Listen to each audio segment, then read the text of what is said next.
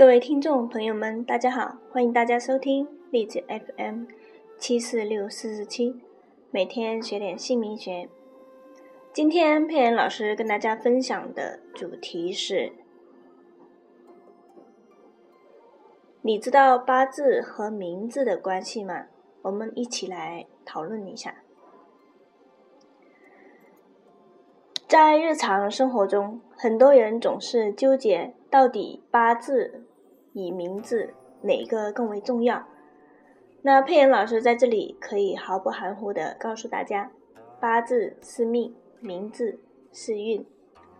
八字与名字的问题，其实也就是谁是体，谁是用的问题。对于一个人而言，八字永远是体，名字是用。就包括风水、流年运等等，这些都只是用。这里我们可以打个比喻，把八字看成是车，把名字看成是路。那一个人，你对应的是宝马，还是奔驰，还是面包车的问题，你的八字已经给你注定了。你对应的是高速公路，还是？乡村公路的问题，这与你的风水、职业和名字等等有关系。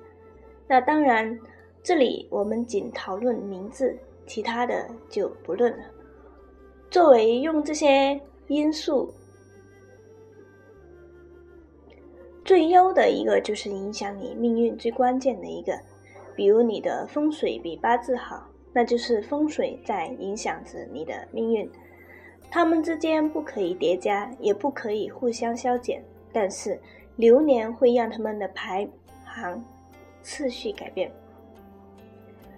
八字为体，名字为用的脉络清晰了，那佩妍老师给大家继续的分析。例如，你是做官的，是经商的，还是当农民的？八字已经定了，你的人生是坎坷的，还是平坦的？那名字来为你定。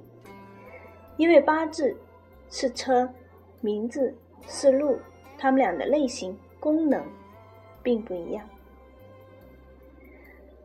有的人注定是宝马车，但走的是乡村公路；也有的人虽然是面包车，但走的是豪路、高速公路。一辈子虽然平凡，无所成就。但是人家小日子过得舒畅，无忧无虑。这些就是八字与名字的作用。明白了这个道理，我们就可以来观看、分析世间的一些现象。再比如，很多人用笔画、八字。五格八格，给人家取名字，说人家八字缺什么，名字里面就要给人家补什么，这是不可取的。你能用道路来把一辆面包车修补成奔驰、宝马吗？八字好，但名字不好，能做个大人物。但是人生坎坷，八字不好，但名字好。虽然平凡是人生，但还是顺风如意的。八字好，名字也好，如雄鹰展翅，自由翱翔。八字不好，名字也不好，容易坎坷，非命。